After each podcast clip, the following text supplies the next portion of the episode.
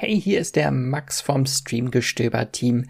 Diese Folge klingt ein bisschen anders als sonst. Sie wurde nämlich zuerst als Livestream auf dem Moviepilot YouTube-Kanal gezeigt. Ansonsten bleibt aber alles gleich. Wir von Moviepilot reden über eine Serie und ihr könnt ganz entspannt zuhören. Und jetzt viel Spaß. Hallo liebe Moviepiloten und herzlich willkommen zurück zu einem weiteren Live-Talk. Wir sprechen weiterhin über House of the Dragon. Wir sind mittlerweile bei Folge 5 angekommen, einer sehr signifikanten Folge und deswegen habe ich auch einen sehr signifikanten Panel an meiner Seite. Aber bevor wir loslegen, bitte, bitte seid euch bewusst, all diese Talks, die wir hier haben, die gehen ja mal so ein bisschen länger, so eine Stunde in der Regel. Deswegen, ja, hier wird spoilerlastig zur Sache gehen. Bitte, bitte, bitte seid euch dessen bewusst. Ja, da ist es nochmal eingeblendet. Danke dafür. Und ich bin, wie bereits angekündigt, nicht alleine. Deswegen möchte ich alle, die Teil dieser wundervollen Show sind, zunächst begrüßen. Angefangen mit Jenny, zurück aus Venedig. Hallo Eve, ja, ich freue mich wieder hier zu sein. Das ist wundervoll. Wir haben deine Nachricht nochmal gesehen. Das Lustige ist, die erste Nachricht, die du uns geschickt hast, die haben wir gar nicht gehört im äh, Studio. Das heißt, der André meinte, und jetzt kommt Jennys Nachricht. Und die haben halt die Zuschauer gehört, aber wir nicht. nicht? Ich so, Danke, Jenny! Wir verstehen uns auch wortlos. Ja, ist so. Äh, dann natürlich für die Community verantwortlich, aber auch einer der Game of Thrones Experten, die ich kenne. Ich meine, wir haben schon bevor äh, die Kamera äh, anging wieder festgestellt, wie gut ihr beiden mit den Namen seid und wie gut ich darin bin, die Namen nicht zu kennen. Sebastian. Hallo. Und heute ganz alleine in der Box, weil André im Urlaub ist, Hardy. Letztes, letztes Mal sogar in der Show, ein gern gesehener Gast tatsächlich in der Show, deswegen, ich möchte dich hier häufiger sehen und du hast auch irgendwie gar keine Wahl. Das ist ein Befehl. So. Ich glaube, alle Disclaimer wurden disclaimed, wie ich das immer so schön in den Einzelvideos sage. Und deswegen springen wir direkt in die Folge rein und ich frage euch und ich frage euch beide. Du hast übrigens die wichtigste Person. Oh, fuck. Oh, jetzt habe ich fuck gesagt. Schon wieder. Ähm, Darf ich alles gar nicht, wegen Age Restriction. Ähm, ja. Hocker. Hocker ist natürlich auch da. Unser Maskottchen, der Unfassbar. wichtigste Gast, der der Siehst du, der, der Chat rastet sofort aus, wenn es nicht passiert. Ne? Hocker, Fragezeichen. Hocker aus dem Hause Hokkarius. So. Genau. Ähm, ich stelle euch eine Frage, ich stelle euch eine Frage und zwar, wie hat euch Folge 5 von House of the Dragon gefallen? Sagen wir mal auf einer Skala von 1 bis 10. Sebastian ermittelt dann ja immer wundervoll den Schnitt so ein bisschen, indem er eure Antworten sammelt. Und während er das tut und ihr fleißig tippt, Fängt mal Jenny an, weil sie so Das ist immer so fies, dass ich das als erstes machen muss. Also, ich fand die Folge super. Ich habe das Gefühl, die Serie hatte zwischendurch so ein bisschen Probleme mit der Damon-Schlacht mhm. gegen den Krabbenspeiser mhm. zum Beispiel. Aber jetzt wird's einfach besser und besser und besser. Und das war für mich die Game of Thronesigste Folge äh, mhm. äh, von House of the Dragon bisher. Und ich glaube, wir haben da ganz viel Stoff zum reden. Wie, wie geht's dir denn mit der neuen Folge? Ich war wirklich begeistert. Also ich habe es ja sogar, das Video, das Einzel-Recap, habe ich das die beste Folge bisher genannt und ich stehe auch total dahinter. Du hättest es nicht besser sagen können, als du gesagt hast, das ist die Game of Thronesigste Folge. Es gibt eine Hochzeit, es gibt zig unterschiedliche Parteien, alle haben so ihre eigenen Motivationen. Rache ist ein Motiv, Verrat ist ein Motiv, Familienfäden. Äh, ich war wirklich sowas von drin. Die ganze Episode hat so einen starken Aufbau. Wenn man merkt, es ist, äh, es ist so, als wenn da irgendwie so ein, äh, eine Ölpfütze vor einem ist und jemand mit einem Streichholz rumrennt und man weiß ganz genau, das kann nicht gut enden. Ich bin sogar positiv überrascht, dass es nur so mild zu Ende ging, wie es letztendlich zu Ende ging. Einfach nur basierend, wie bei Game of Thrones derartige Ereignisse schon zu Ende gegangen sind, dass wir sagen können, es ist nur einer gestorben. Aber äh, im Gesamten, ich war total begeistert. Ich war auch wieder total begeistert von, von der kompletten Inszenierung, sobald wir da in diesem Hochzeitsszenario sind. Von der Musik bis hin zum Timing. Es war einfach großartig, auch wie diese Szenerie, da werden wir auch nochmal sehr detailliert drüber sprechen, wie es zweimal unterbrochen wurde durch Verspätungen und Gäste und es sich halt immer mehr aufgebaut und aufgebaut hat. Das ist so ein bisschen wie bei Tarantinos und Glorious Bastards da in der Taverne, wo du ja eigentlich ein Spiel spielst, aber du weißt, oh oh, und es zieht sich und zieht sich und zieht sich und du weißt, irgendwann wird es da explosiv zur Sache gehen, so ein bisschen kam mir das vor. Aber auch alles andere davor hat mir ziemlich gut gefallen. Das ist jetzt nicht nur der Höhepunkt, der mir gut gefallen hat, sondern auch der Weg dahin. Und es war auch ganz cool, mal wieder das Haus Valerian zu sehen, weil in den letzten zwei Episoden, glaube ich, wurde über die geredet, aber so richtig gesehen haben wir die nicht. Letztes Mal auf dem Schlachtfeld da äh, am Vicordless gesehen, aber dieses Schlachtszenario, wie du schon sehr richtig gesagt hast, war ja kein richtiges Schlachtszenario. Sebastian, was sagt der Chat, was sagst du? Hier wird tatsächlich gerade gefragt, ob es schon einen offiziellen Titel für diese Hochzeit gibt, weil wir haben ja die Purple Wedding, die Red Wedding und hier Marco08 äh, schreibt, heißt die Wedding jetzt eigentlich offiziell Green Wedding? Also ich bin auch für Green Wedding auf Green jeden Wedding, Fall. Würde ja. auf jeden Fall passen, weil das war einfach mal auch der geilste äh, Auftritt von Alicent der gesamten Serie bisher. Ja. Und äh, wenn ich hier so in den Chat gucke, sehe ich hier sehr viel 10 von 10, 9,5, äh, 9. Ich glaube, diesmal sind wir alle irgendwo bei 9. Also, okay, Dragon's Daughter gibt 7 von 10, war bisher die schwächste der Staffel. Wow. Okay, das ist natürlich krass. Ähm, aber so allgemein glaube ich, ich glaube, 9 ist ein guter Schnitt. Manche geben sogar auch 12 von 10 oder 11 von 10. Aber insgesamt, glaube ich, sind wir bei der 9 von 10. Dem würde ich mich sogar anschließen. Ich auch. Also- 9 von 10. Ja. Ich fand, ich kann auch Jenny recht geben, das war wirklich die Game of Thrones sechste Staffel, äh, Folge. Als es nur hieß, oh, es wird eine Hochzeit geben, dachte ich mir, ach du Scheiße, wer wird jetzt alle sterben? Und ich fand es sehr schön, wie sie wirklich damit gespielt haben. Wo passiert denn jetzt Ja. was so? Weil es gab so viele unterschiedliche Konfliktherde innerhalb dieser einen Hochzeit, wo du echt gedacht hast, kann hier an, an mehreren Stellen gleichzeitig brennen und richtig kaputt gehen. Fand ich wirklich sehr, sehr cool. Wie Also, gesagt, deswegen war ich ja überrascht, dass nur das passiert ist, was passiert Ja. ist. Es hätte noch viel hässlicher ausgehen können. ähm, dann brechen wir die Episode doch mal direkt runter, weil sie fä- fängt an, das Spannende ist, weil diese Serie so viel mit Zeitsprüngen arbeitet und es ist ja auch sehr untypisch äh, für Game of Thrones äh, Fans, dass wir wirklich jedes Mal, manchmal Monate, manchmal Jahre in die Zukunft springen. Wusste ich die Eröffnungsszene zunächst gar nicht zuzuordnen. Also wir sehen da eine junge Dame auf dem Pferd Mhm. und äh, ihr kommt jemand entgegen und das ist ja, stellt sich später heraus als ihr Cousin und sagt, sie reitet lieber alleine und dann sehen wir die Vale wieder, zumindest das, äh, außerhalb von der Vale sehen wir und dann kommt ihr eine merkwürdige Kapuzengestalt entgegen und wenn letzte Episode nicht gewesen wäre, wo Damon schon mal mit Kapuze so mit äh, Rhaenyra rausgelatscht wäre, wäre ich auch nicht darauf gekommen, dass er das ist. Da hätte ich mir gedacht, das ist ein Meister oder was. Ja, und dann haben wir einen wundervollen Rosenkrieg äh, zwischen äh, Ehemann und Ehefrau.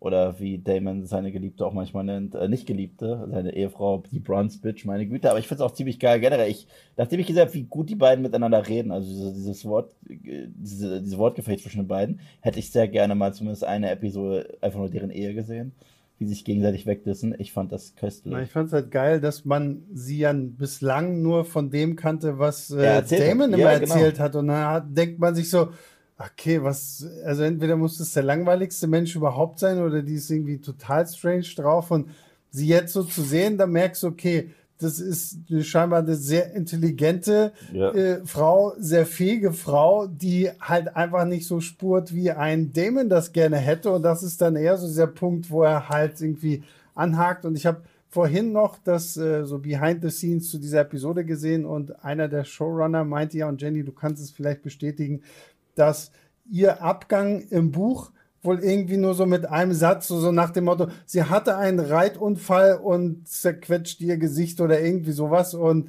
äh, der Showrunner meinte halt so nach dem Motto, boah, das, da habe ich mir sofort gedacht, der Damon muss den so umgebracht haben. Und ich finde es ja auch geil, wie es hier so inszeniert wird. So, er geht weg und du denkst dir, okay, er lässt sie jetzt einfach irgendwie liegen und dann haut sie mir noch so einen blöden Spruch hinterher und das ist ja dann der Augenblick, wo er nach unten geht und sich den Stein da doch holt. Also ich fand so, was waren das, fünf Minuten oder so, nicht mal, wirklich sehr, sehr stark. Szenen einer Ehe. Ja, es geht ja auch in der Folge sehr stark um gekränkte Ehre, vor Mhm. allem auch gekränkte Männerehre. Sie ist dadurch auch zweifach gerahmt. Einerseits haben wir eine recht einseitige Scheidung am Anfang und eine Hochzeit am Ende, aber auch wenn wir zum Beispiel Damons Tat am Anfang vergleichen mit der von Kristen, mhm. am Ende der Folge, also wie er austickt. Bei Damon ist das natürlich alles viel, viel kontrollierter. Also ich würde sagen, so oder so, er ist nur deswegen da, um sie aus dem Weg zu schaffen. Ich fand das dann auch ein bisschen schade, weil ich eigentlich, als ich sie da so auf dem Pferd gesehen habe, dachte, ach, jetzt verbringe ich mal ein bisschen Zeit mit der. Das ist mhm. ja eine ganz andere, auch ein Haus, was wir so noch nicht kennen. Und gleichzeitig ist es aber, wie du auch schon gesagt hast, Sebastian, einfach sehr gut so von der Charakterisierung gemacht, dass man sofort sieht, dass Damon an dieser Frau kein Interesse äh, aufbringen kann, weil er sie nicht so formen kann, mhm. wie er zum Beispiel Rhaenyra denkt, äh, dass er sie ja. formen kann. Und äh, das ist schade, weil du hast ja auch gesagt, Eve, ne, wenn man die beiden mal zusammen sehen würde, Rhea und Damon, das wäre wahrscheinlich spaßig, aber andererseits würde es wahrscheinlich nonstop nur Stress geben. Wenn Damon schlau wäre, hätte er wahrscheinlich ein Power-Couple, mhm. mit dem er vorankommen könnte. Aber Damon ist eben nicht unbedingt ein Machtmensch, würde ich sagen, sondern eher ein Ego-Mensch und deswegen muss sie dann sterben. Ich finde tatsächlich, sie ist ein Perfect Match für ihn. Also, also, weil die beiden schenken sich gegenseitig nichts und ich fand, die äh, haben zumindest von der Rhetorik her, sehr viel gemeinsam. Ja, ja, aber ich glaube, das ist genau der Punkt. Das ist genau das Problem, ey. Sie, halt, sie, ist halt, sie ist zu nah an ihm dran. zu sehr auf, auf seinem Augenhöhe, Level ja. so und aber ich im Chat, es gibt total viele Fans. Also Marc schreibt, Ria war so cool, schade, dass sie uns so früh genommen wurde. Miss Seriennerd schreibt, sie erinnerte an Yara Greyjoy. Ja, ein das wenig. Stimmt, stimmt tatsächlich. Ähm, ja, also tatsächlich, Ria hat in ihrem kurzen Auftritt doch tatsächlich sehr, äh, sehr viele Fans noch rangeholt. Aber ich finde, es ist generell eine Stärke von sowohl House of the Dragon als auch von Game of Thrones, dass es ihnen häufig gelingt, sogar Figuren, die minimale Screentime haben, die ja. hinterlassen häufig einen Eindruck. Auch solche Gastcharaktere bei Game of Thrones, also wenn sie jetzt nicht Ed Sheeran heißen, so, dann hinterlassen die echten Eindruck. Und äh, hier war das äh, erneut der Fall. Und ich dachte auch ganz kurz, oh, sehen wir nochmal die Faye richtig, sehen wir vielleicht nochmal die Mondor und so weiter. Aber nein, schade. Ich will nochmal sehen, wie da jemand runterfällt. Ja, aber dann, ja, und dann prophezei ich dir, dass du hier im Stream sitzt und sagst, oh, das ist zu viel Fanservice. Mit, weil das wäre dann auch irgendwo einfach wieder kopiert, wenn wir das halt genauso nochmal gesehen. Deswegen. Ich will nur keine Anspielungen mehr auf die Prophezeiung haben. Das ja, gut. Das, da, da, da bin ich fertig mit. Prophezeiungen. Nein, danke.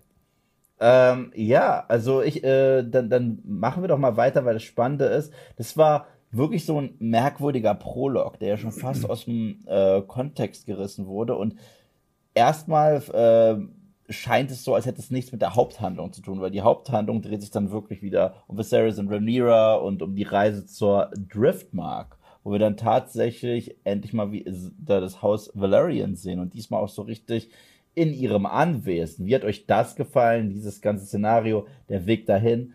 Schreibt uns das bitte in die Kommentare und ich frage dich natürlich das gleiche.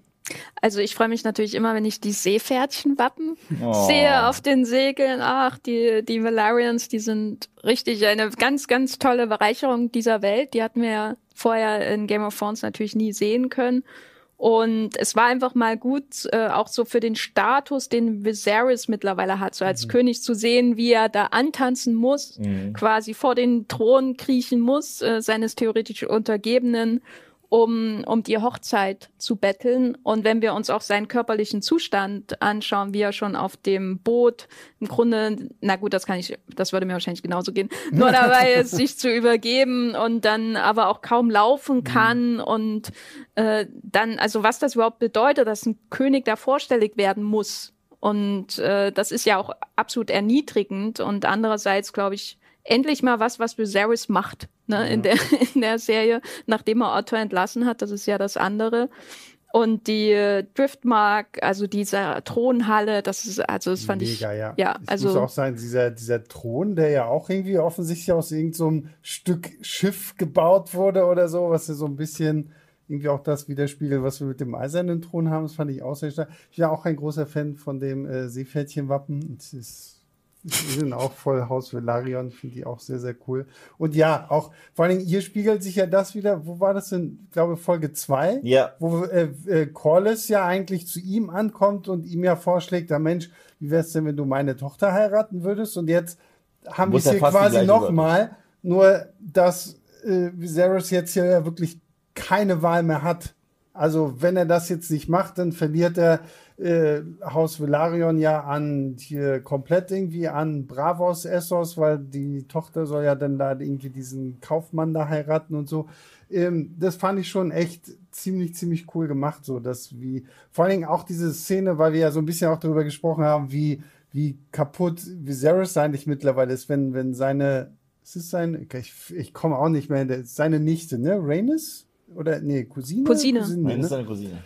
wenn sie so, so die, die, die Hände nimmt und er dann so zurückschreckt und sie dann auch so Zeigt, schon dass so sieht, okay, oh, da fehlen schon zwei Finger und was ist da los? So, so viel kann er es nach außen auch nicht mehr verstecken, so, weil er halt die ganze Zeit trotzdem immer noch diese Handschuhe anhat, aber hm, ich finde es sehr, sehr cool, wie sie die ganze Zeit schon zeigen, okay, der zerfällt einfach immer mehr und mehr und wenn er dann ja wieder in King's Landing ankommt, ist er sofort boom, einfach flach liegt. So, es ist schon echt sehr, sehr cool gemacht. Auch wie Corliss direkt sagt, äh, brau, brauchst du Ja, ja, Stuhl? holt einen Stuhl, holt einen Stuhl. Kannst du Ne? überhaupt stehen?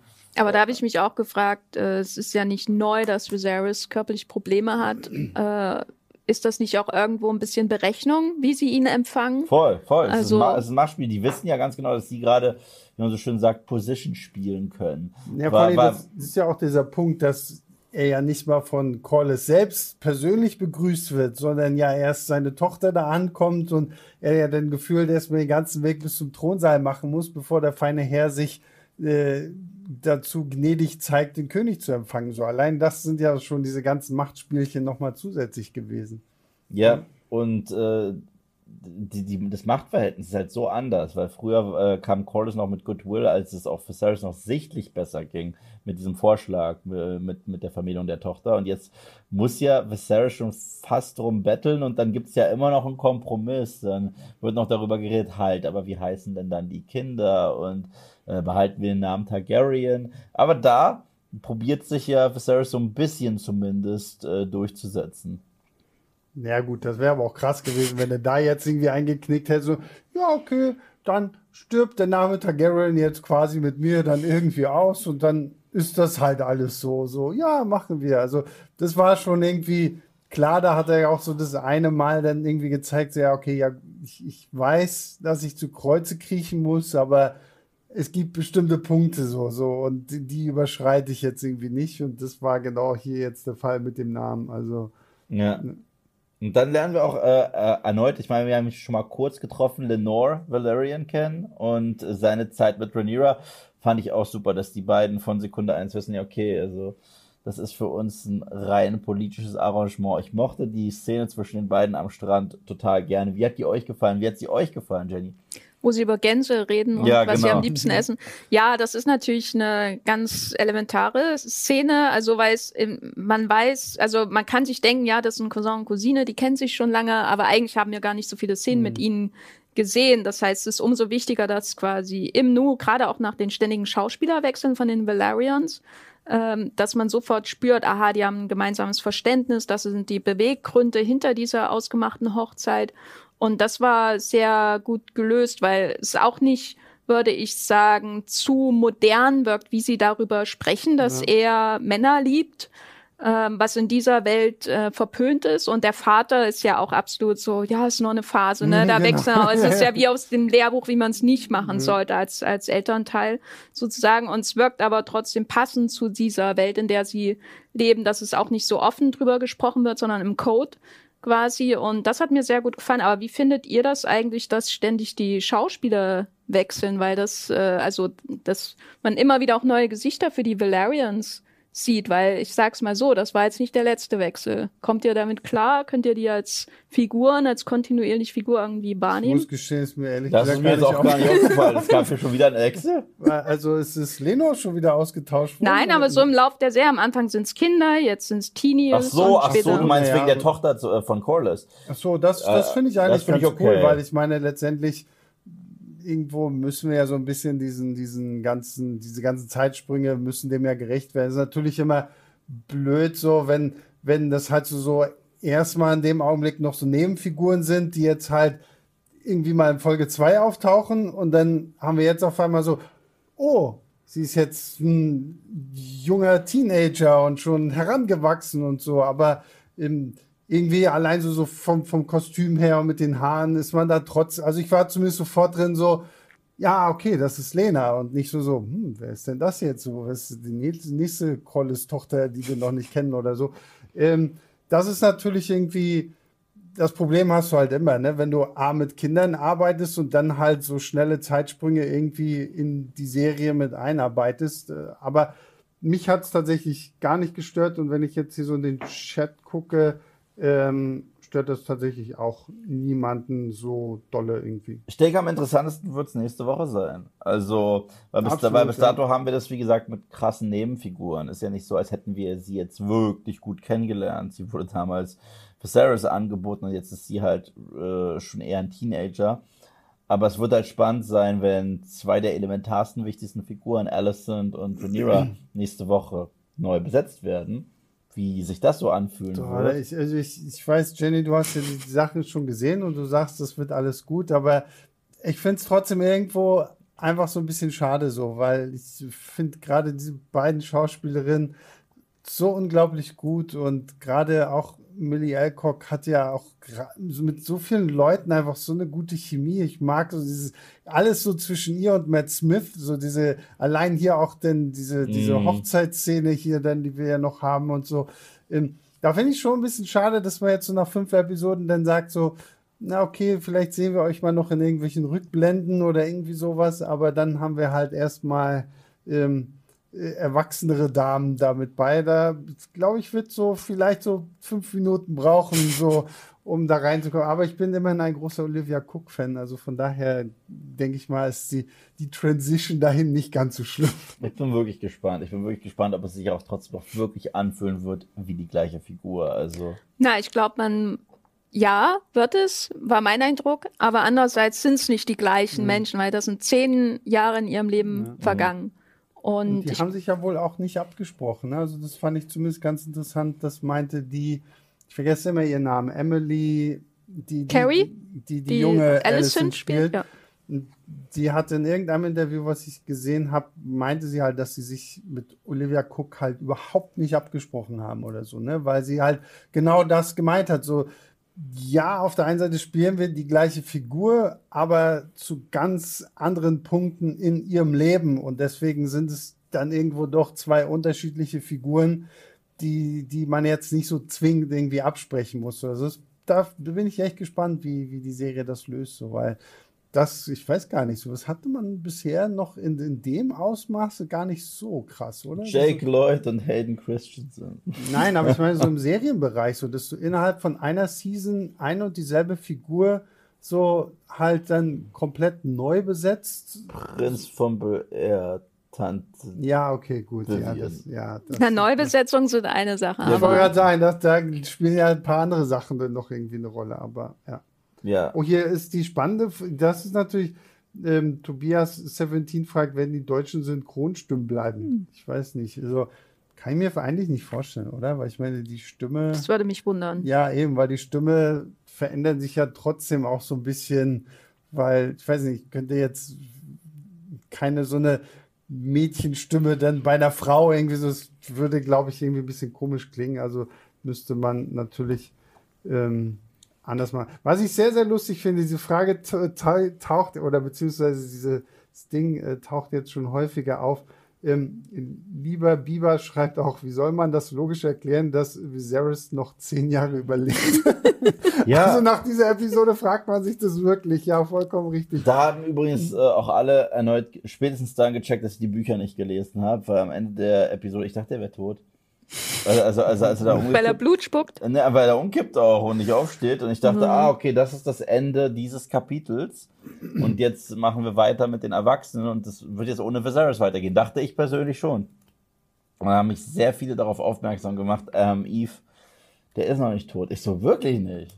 Das kann ich, das kann ich aber ehrlich gesagt nachvollziehen. Also ich wusste, dass er nicht stirbt, aber so wie es inszeniert ist, entspricht es eigentlich so einem Klischee von so einem äh, mhm. Cliffhanger-Figurentod ja. in der Folge. Und, ja. Für mich hat es halt auch krass gepasst, äh, dramaturgisch, dass vor dem großen Zeitsprung, wo ja auch die Machtverhältnisse nochmal ganz anders aussehen werden, höchstwahrscheinlich, wenn davor noch der König stirbt Weißt du? Mm, Das ne, das ergibt keinen das, Sinn. Aber das, aber das ist ja dann gerade die spannende Ja. Zeit, so, weil wir jetzt schon die ganze Zeit hören, so nach dem Motto, das Land wird brennen, wenn Mhm. hier irgendwie eine Frau auf dem Thron sitzt. Und dann zu sagen, okay, der König stirbt, wir machen jetzt einen Zeitsprung, zehn Jahre sind vergangen, so, und dann verpasst du ja das, worum es der Serie ja am Ende auch gehen wird. Weil wir hören die ganze Zeit, ah, Egon soll auf den Thron, ah, aber Rhaenyra ist doch die Thronerbin und das ist ja genau der Punkt, auf den die Serie jetzt hier so ein bisschen hinarbeiten will. Deswegen,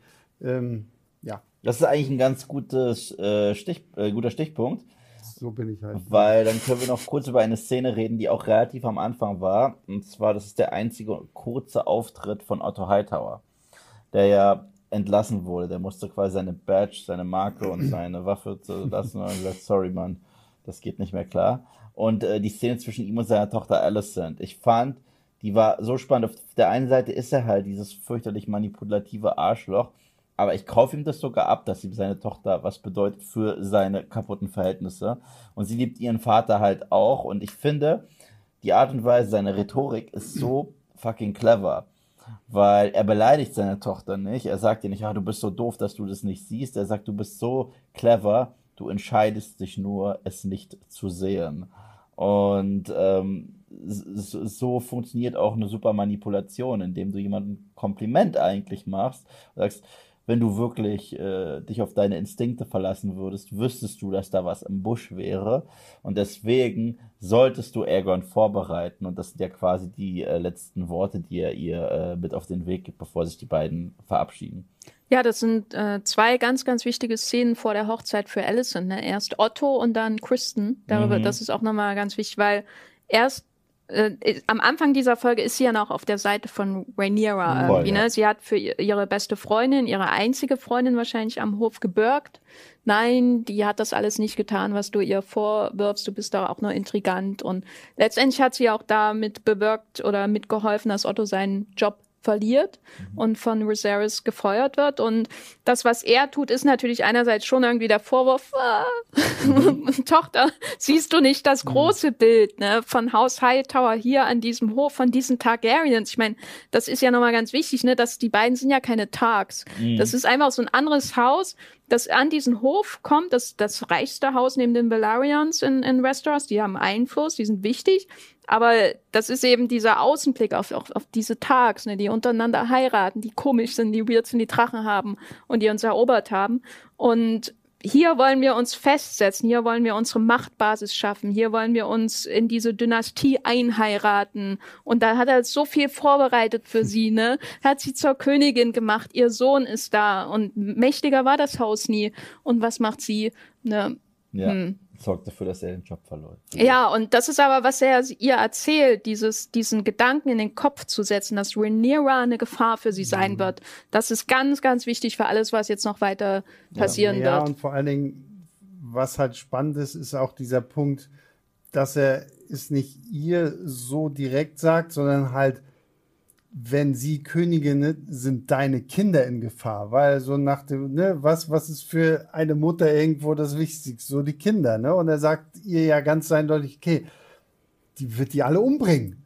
Und achte halt jetzt irgendwie auf dich. So, das ist auch so gefühlt so ein verstecktes väterliches Ich liebe dich, ohne dass ich sagen kann, dass ich dich liebe und dass du auf dich aufpassen sollst. Also sage ich dir, okay, deine Kinder sind in Gefahr, du bist in Gefahr, äh, sieh zu, dass du irgendwie klarkommst. So, ne? Und wenn sie denn, ich mag diesen, diese, diese Einstellung, wenn die Kamera zurückfährt und äh, Alison, die Königin, steht so ganz alleine vor diesem Tor im Regen und der Typ mit seinem Regenschirm steht irgendwie dahinter ihr und ähm, du weißt so, okay, ja, irgendwas von dem, was ihr Vater gerade gesagt hat, ist hier so drin geblieben und dann haben wir ja dieses, ne, so, oh, Sir Kristen, die Königin möchte dich sprechen und dann Und der Laris Strong, der da noch ja, mithilft. stimmt, ne? genau, also, das ja dann auch noch. ist auch richtig, eine, ja. eine Figur, die, über die wir sicher noch öfter sprechen werden, der ihr da in diesem Gott oder neben diesem Baum mit dem Ja. Gesicht, ich weiß aber nicht, wie sie heißen, sorry,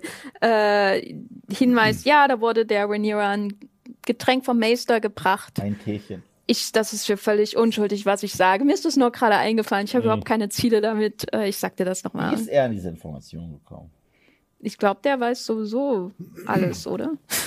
Ja, wie, gesagt, ne, vielleicht ist das Varys Schrägstrich, Ja. ähm, keine Ahnung, also ich Littlefinger. meine, ja, genau, ich meine, wie weiß man irgendwie was in diesem ganzen Schloss so? Irgendwo lauert immer irgendeine Magd, irgendein Koch, irgendein Diener oder irgendwie was. Also ist ja nicht so, dass es nicht auffällt, wenn der Meister da diesen besonderen Tee kocht, bei dem man ja aufpassen muss. Und da er wird dir bei deinem Leiden helfen und so. Also das fand ich auch krass, so das so als die letzte Szene der letzten Episode noch mal so drin zu haben, so wie sie ihn einfach nur so anguckt, so was willst du eigentlich von mir? Und ähm, ja, Ja, und das bringt uns zu Kristen Cole oder auch Kristen Kraut.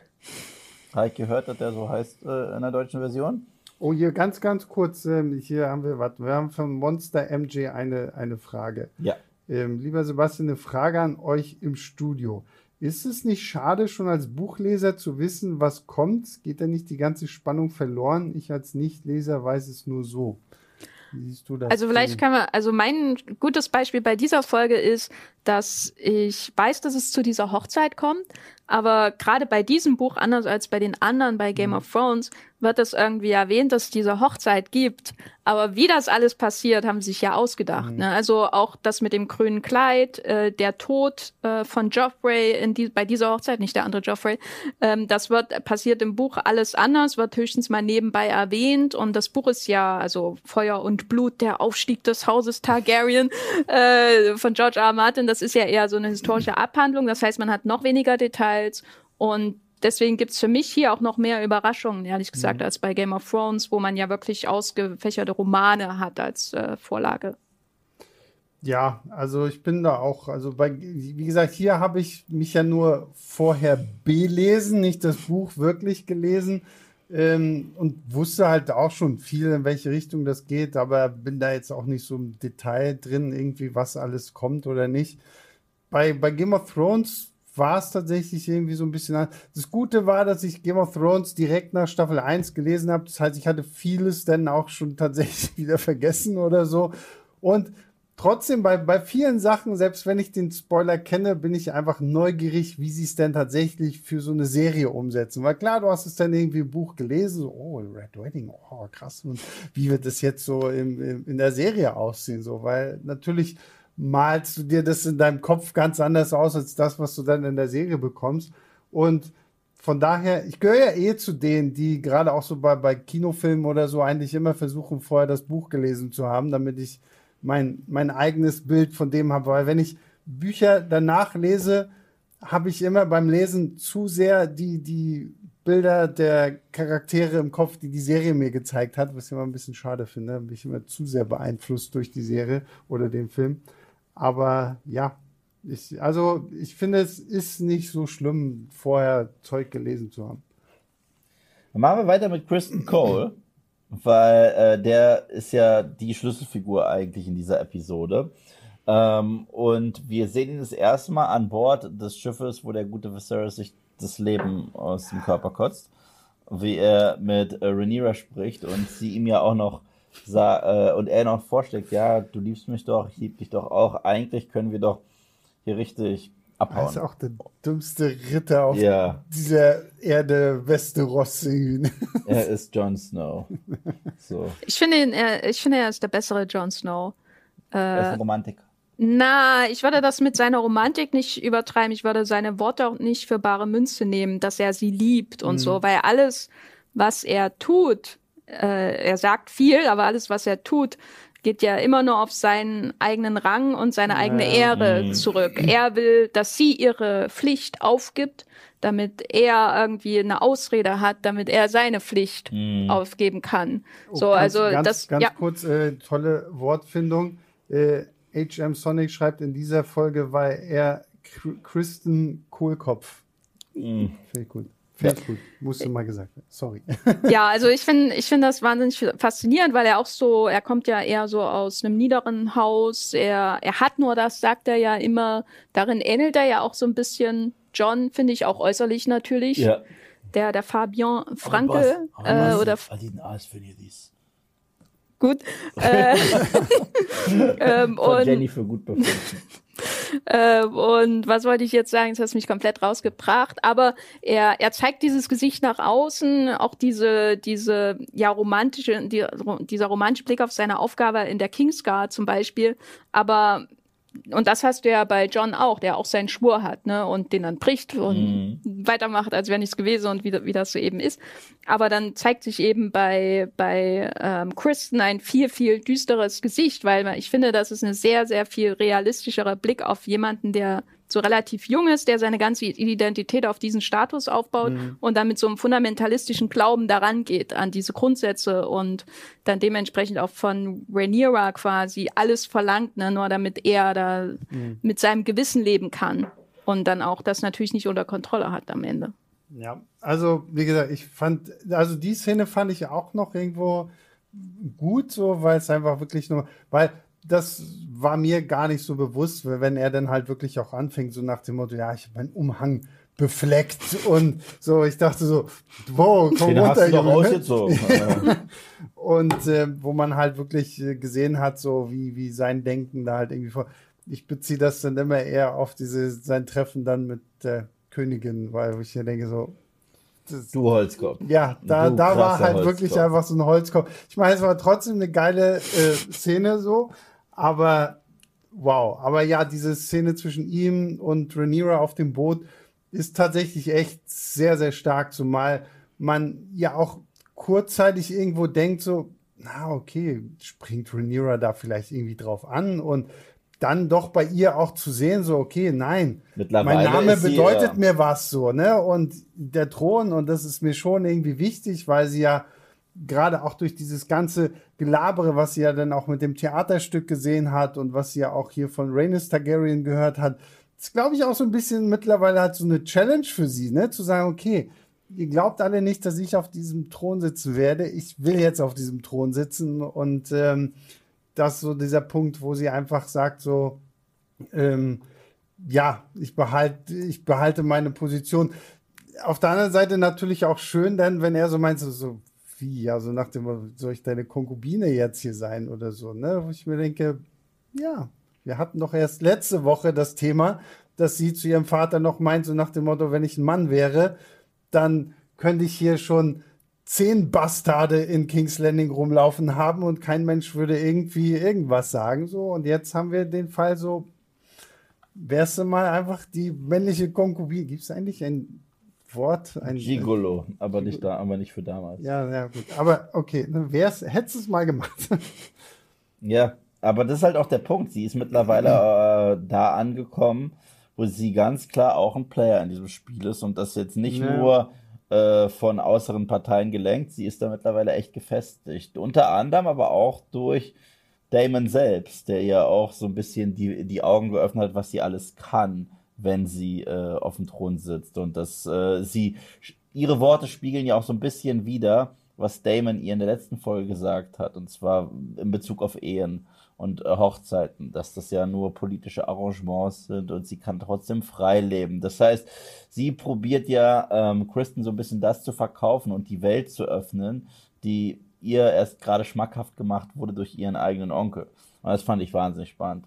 Aber jemand, wir wissen es ja, wann immer jemand irgendwie in dieser Show Ambitionen hat, um auf diesem Thron sitzen zu möchten, wird es hässlich. Wird es jedes Mal hässlich. Ähm, ja, dann machen wir doch weiter, weil da war der Kristen noch nicht so bescheuert. Aber in der anderen Szene, ich habe so ein geiles Meme gesehen. Und zwar, äh, das siehst du Obi-Wan Kenobi aus den alten Star Wars-Filmen. Da die, die Szene, ob er den Namen Obi-Wan je gehört hat. Yeah, of course, it's me. Ja, Ach, also um die, ja, das um die Frage so Alison Doppelpunkt. Uh, have you heard the rumor that someone slept with Rhaenyra? Of course. so, so ziemlich war das. Also er hätte einfach nur mit Ja und Nein antworten müssen, aber nein, er musste. Er hätte einfach gar nichts sagen. Ich wollte gerade sagen, aber ich meine, hier, das fand ich ja auch, als wir das geguckt haben, ich fand es halt auch so geil geschrieben, weil auch so, wie sie halt immer wieder ansetzt und ah, ich habe da etwas über die Königin gehört und die Königin und hm, ich kann es nicht sagen, so nach dem Motto, also wie sie das halt auch einfach nicht über die Lippen bringt, zu sagen so, okay, was glaubt, hast du was gehört zwischen Damon und Rhaenyra? Und er sitzt halt die ganze Zeit nur so da, so, so, fuck, fuck, fuck, fuck, fuck ich, was, ich, was, Sie ich, meint, was, okay, ich war's. Ja, genau. Also, ich finde, es haben sie clever ausgespielt, so. Also, auch wenn es natürlich irgendwo, wenn du da sitzt und dir denkst, oh komm, Junge, halt doch einfach den Mund. Aber so, allein von der Szenerie, wie es inszeniert war, fand ich super spannend. So, Und auch geil gespielt von beiden. Ja, Ihr natürlich. Gesichtsausdruck auch, wenn sie das erfährt, so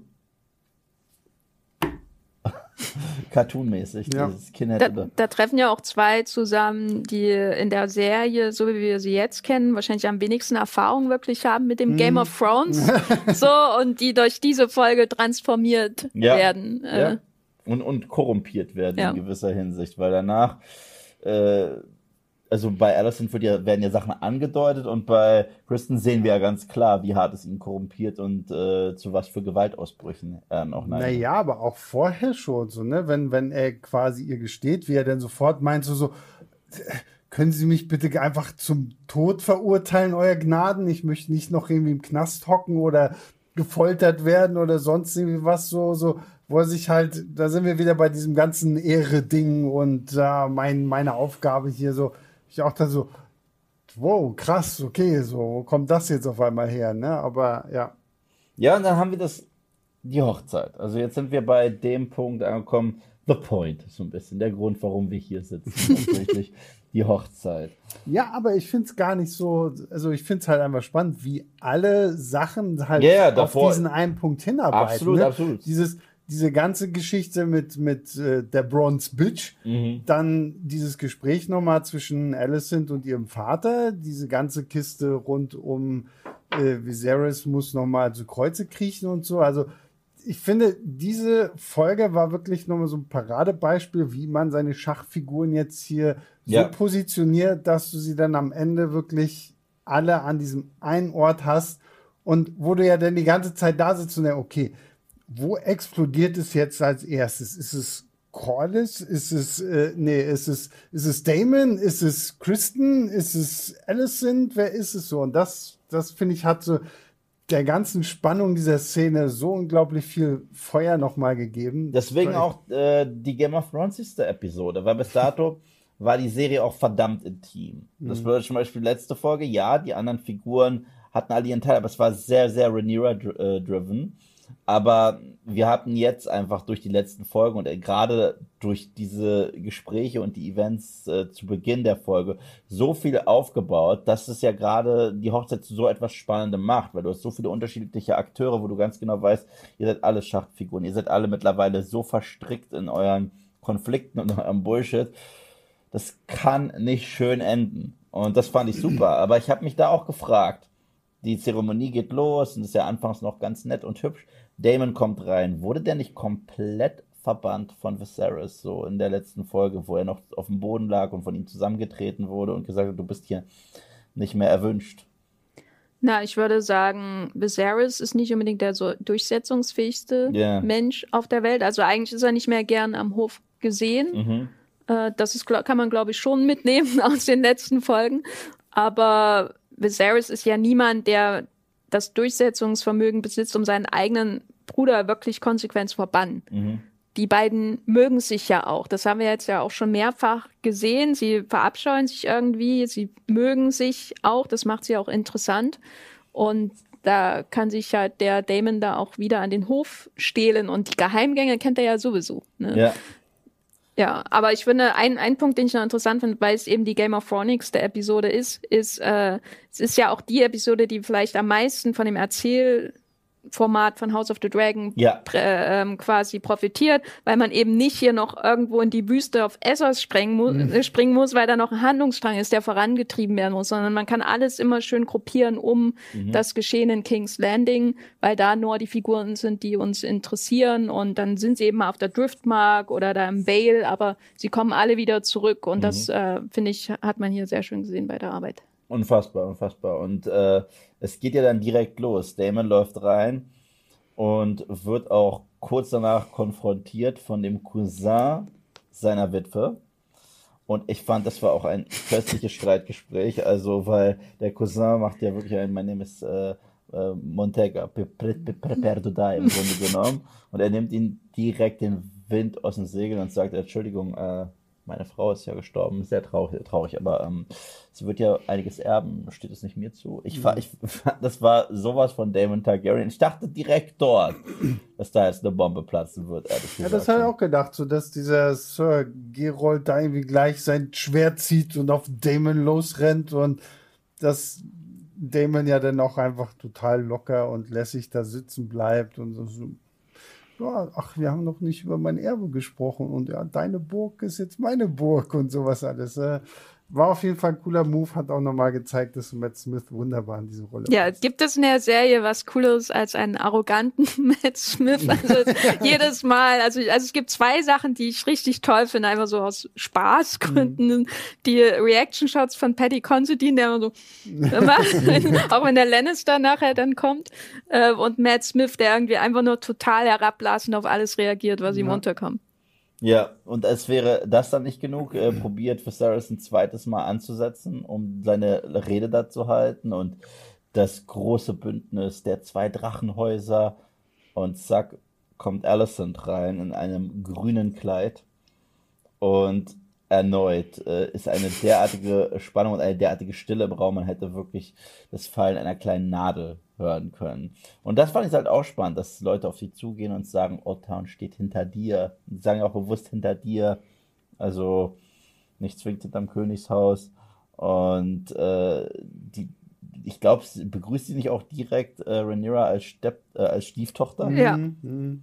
Also ja, diese Szene fand ich einfach nur brillant. Ja, ich, ich, sowieso, ich meine, sie kommt erstmal zu spät zu diesem Willkommensessen, das ist ja schon erstmal eine Ansage. Zumal yeah. ja dann auch direkt vorher noch jemand, ja, wo ist denn die Königin? Und ja, die muss ich jetzt noch fertig machen. Mhm. Dann gibt's ja noch diesen schlechten Witz und nach dem Motto, ja, warum können Frauen keine Kriege führen? weil wir, weil sie halt nicht pünktlich mhm. da wären, weil sie sich noch fertig machen müssen. Und dann unterbricht sie seine Rede, kommt rein in diesem Grün ähm, schön, ich meine, es war ein bisschen plump gemacht, dass diese beiden Typen dann da so, hey, und weißt du, was passiert, wenn der Turm bei Old Tower grün leuchtet?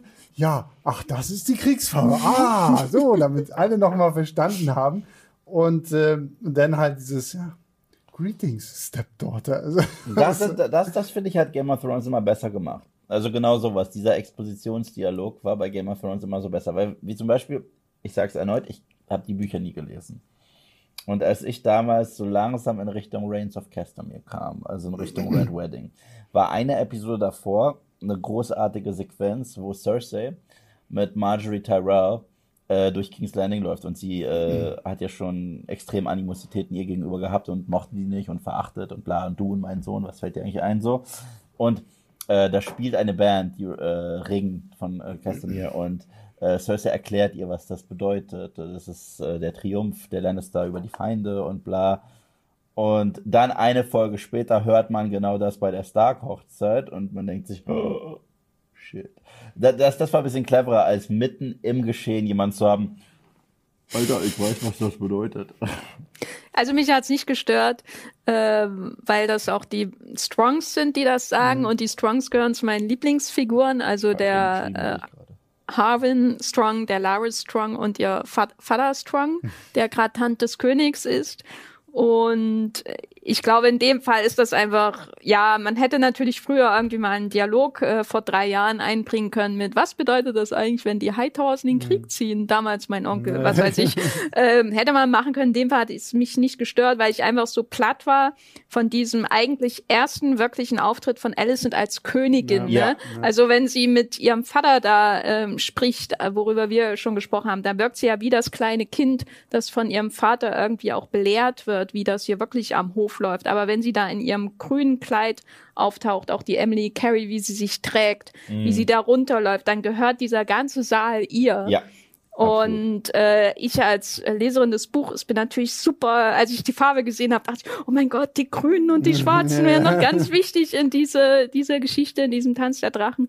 Ähm, ja, ich war, ich war einfach außer mir, muss ich sagen, als ich das gesehen habe. Auch, dass sie ihren Ehemann da unterbricht, als der Viserys, ne? Da gibt's ja auch Memes von ihm, ne? Wie er nach jeder Folge einfach wie ein deprimierter Ben Affleck draußen steht und einer raucht. so, ne? Ähm, der tut tut, mir mir, leid, ja wirklich. Und, und dann noch seine eigene Frau, ne? als wäre es nicht schon schlimm genug, dass er selber innerlich verfault. ähm, wird er von seiner eigenen Frau, ja, ähm, wird er von seiner eigenen Frau noch so unterbrochen, so rüde und sie macht äh, den Familienfrieden kaputt und ja, ich verstehe sie aber. Und gerade hat ihn noch sein Bruder vorgeführt, einfach nur mit seiner Erscheinung. So. Ja. Ich meine, der hat ja auch, ich frage mich auch, ob so ein Damon direkt hinter der Tür stand und sagt, okay, genau jetzt ist es, ist es äh, unschön reinzukommen. Damon ist aber auch Ja. der, der Einzige, der nicht aufsteht, ne, wenn, ja. wenn Ja, sie ja. kommt. Also ja, ja, äh, er weiß, was da passiert, glaube absolut, ich. absolut. Vielleicht standen die beide hinter der Tür und noch ein bisschen okay, gib mir fünf Minuten Vorsprung und dann kommst du. Ich habe sich noch ein Kippchen geteilt und dann gesagt, okay, jetzt gehen wir. Und dann haben wir diese, diese wundervolle Tanzchoreografie mit Hey, äh, wo halt auch das äh, künftige Ehepaar das erste Mal miteinander tanzt. Und man kann es schon gar nicht genießen. Man weiß ganz genau, dass hier gleich irgendwie was fürchterliches passiert. Und Joffrey ist ja der äh, Liebhaber vom König. Ja, im Joffrey Lonmouth. Genau. Oder Gottfried, Gottfried. Ja, äh, im deutschen. Buch. Also zumindest äh, in der deutschen, also wenn du Synchro. auf, auf, auf im, in, im Internet danach suchst, äh, weil ich gucke immer gerne, wie, wie das dann irgendwie ins Deutsche übernommen wurde, dann ist es Gottfried. Ja. Und äh, der Ich mich stichelt. frage, warum wir nie einen Gottfried Lannister? Halten. Und der stichelt ja dann ein wenig äh, bei äh, Kristen, weil er erkennt auch direkt einfach nur anhand der Blicke und so weiter, oh, okay, sie kennt dein Geheimnis, jetzt kennen wir ihrs. Na, aber es ist ja nicht mal Sticheln, Mhm. ne? Also ich meine, er geht ja eigentlich wirklich zu ihm hin, so nach dem Motto, okay, ähm, hier, Lenor ist mir sehr am Herzen und ich sehe, dir ist Rhaenyra sehr am Herzen. Lass uns hier, ich meine, klar, man hätte es natürlich ein bisschen cleverer irgendwie angehen können oder so, aber einfach dieser Punkt, dass Sir Kristen jetzt ja auch an so einer Position ist, wo er weiß, okay, er hat sich halt so blöd in die Ecke gelabert, dass da nichts mehr irgendwie rausgeht. Und dann kommt halt noch irgendwie dieser Typ, der ja eigentlich tatsächlich versucht zu sagen, so, okay, ich weiß, die beiden da haben sich quasi schon arrangiert. Lass uns beide jetzt auch noch irgendwie arrangieren, damit wir das hier gut hinkriegen. Aber das fällt natürlich dann auf falsche Ohren in dem Augenblick. Und ähm, Ja, und davor wird es halt nochmal unangenehmer, als Damon auf die Tanzfläche kommt und äh, seine Cousine um einen Tanz bittet, äh, seine Nichte um einen Tanz bittet. Ja, also es ist ga- ganz schön unangebracht von der Ehefrau, die gerade kurz davor ist, ihren Cousin zu heiraten, einfach mit dem Onkel zu flirten. Ja, ich meine, die ganzen Blickkonstruktionen, äh, ne, also auch Viserys, was er sich da Ja, alles ja. anschauen Ja, ja. muss, auch die Art und Weise, wie Kristen nichts anschaut und dadurch alles anschaut, so diese Starre, ich nehme da, ich, mich tankiert das nicht, mich tankiert das nicht. Ähm, und es ist natürlich das genaue Gegenteil, was er dadurch ausdrückt. Deswegen ist es auch so schön lesbar, was Joffrey in ihm sieht sofort und wie er es ja, ja, ein. absolut. ordnen also kann. Musst, ja, ja. Und ich, ich mochte auch dieses, wenn, wenn, wenn Damon bei Rhaenyra da noch ist und wir halt immer Viserys sehen, wie er da so hinguckt, dass die Kamera eigentlich immer voll ist, so, so, weil Mhm. ständig Leute drum und du musst ja selber irgendwie so gucken, so, wo sind die jetzt? Oh mein Gott, hat er sie jetzt geküsst? Hat er sie nicht geküsst? So, Wir so, sind das Tratschvolk. Allein, allein so von, von der Inszenierung her auch wieder einfach, die Kamera bleibt so stehen, aber im Vordergrund ist halt so viel und Leute tanzen hin und her und so. Fantastisch. Echt, Und echt war auch ein spannender Rhaenyra-Moment, wenn sie, erstens die beiden springen ja wieder direkt ins Altvalyrische, das ist ja Mhm. deren Ding. Und da sagt, provoziert sie ihn ja quasi sogar noch, sagt, äh, ist es nicht das, was du willst? Ja. Du, noch kannst du Ja. hier eingreifen und mich zu deiner Frau nehmen und so weiter. Das ist ja schon fast eine Ansage. Und ja, es spitzt sich halt zu und zu und zu. Und man sieht halt auch, dass also Viserys hätte fast sein, sein Hähnchen da wieder ausgekotzt. So. Naja gut, aber dieses arme Hähnchen hat er ja sowieso schon so malträtiert. also das war ja schon. Es hätte nur noch gefehlt, dass er wütend einfach mit der Faust draufhaut und dann so die Stückchen rauspult. Ja. Das Stichwort, mit der Faust draufhauen. Dann passiert es. Dann passiert. Möchtest du sagen, was passiert, Sebastian? Jemand haut mit der Faust drauf. Und wir haben den Sir Oberyn Martell Moment gefühlt nochmal wieder, weil vor allem, ich finde es auch schön, dass du im ersten Augenblick gar nicht siehst, was zur Hölle passiert Yeah. überhaupt so, weil du siehst nur, okay, Leute, wie bei so einem Konzert irgendwie so, oh, krass, da passiert irgendwie was und in der Mitte geht irgendwas los, bis dann die Kamera dann auch irgendwie mal den Weg durch die Meute schafft und wir sehen, okay, so Kristen haut gerade den Ritter der Küsse einfach mal komplett zu Mus und hier fand ich es interessant, weil als Damon äh, Rhea umbringt, bleibt uns dieser Anblick erspart, was Game of Thrones normalerweise ja einfach gezeigt Na, wird. wir So- haben einen abgehackten Fischkopf. Ja, ja, genau. genau. Das ist so ein Matchcut, ja. ja. Ja, Ja, ja. So, ähm, aber wie gesagt, früher Game of Thrones hätte halt einfach draufgehalten und uns nochmal gezeigt, wie sie zu Buß gehauen wird. Hier wird uns jetzt gezeigt, wie äh, äh, Joffrey zu Moose gehauen wird, was ganz schön ordentlich war. Also Ja. erstens muss auch wieder sagen, die praktischen Effekte und die Masken in dieser Show, wenn es um Verstümmelung geht, alle Achtung, meine Fresse sieht das gemein aus. Ja, ich fand die, ich, oder ich habe das Gefühl, dass die Serie so ein bisschen ein Schaulaufen macht mit ihrer Brutalität. Ich meine, Game of Thrones hat das auch gemacht mit Sex und Brutalität, manchmal zusammen, Ja. manchmal mit Joffrey, mit einer Armbrust und so weiter, kennen wir ja alle.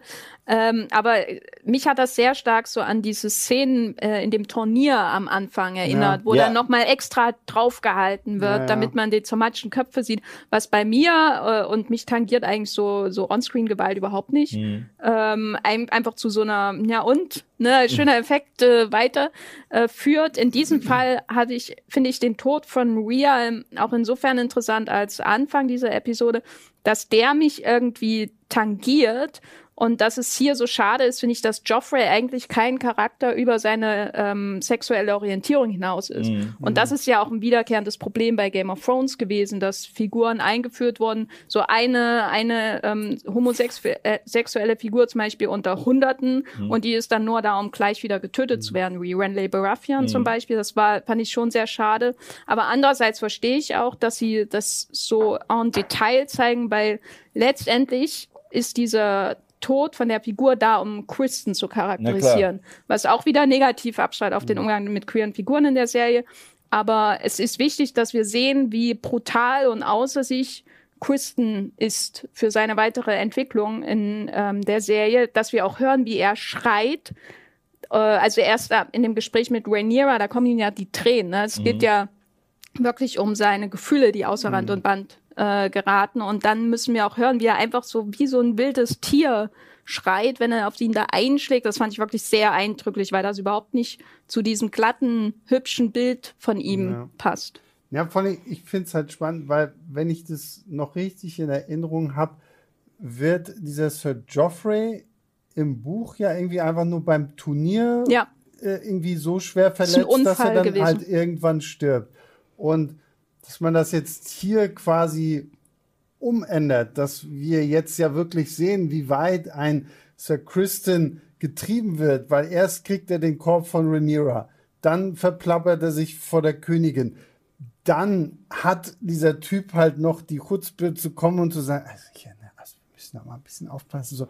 Und das, das sind also Punkte, die einfach zusammenkommen, wo du denkst so, ja klar, dass der jetzt irgendwie explodieren muss oder so.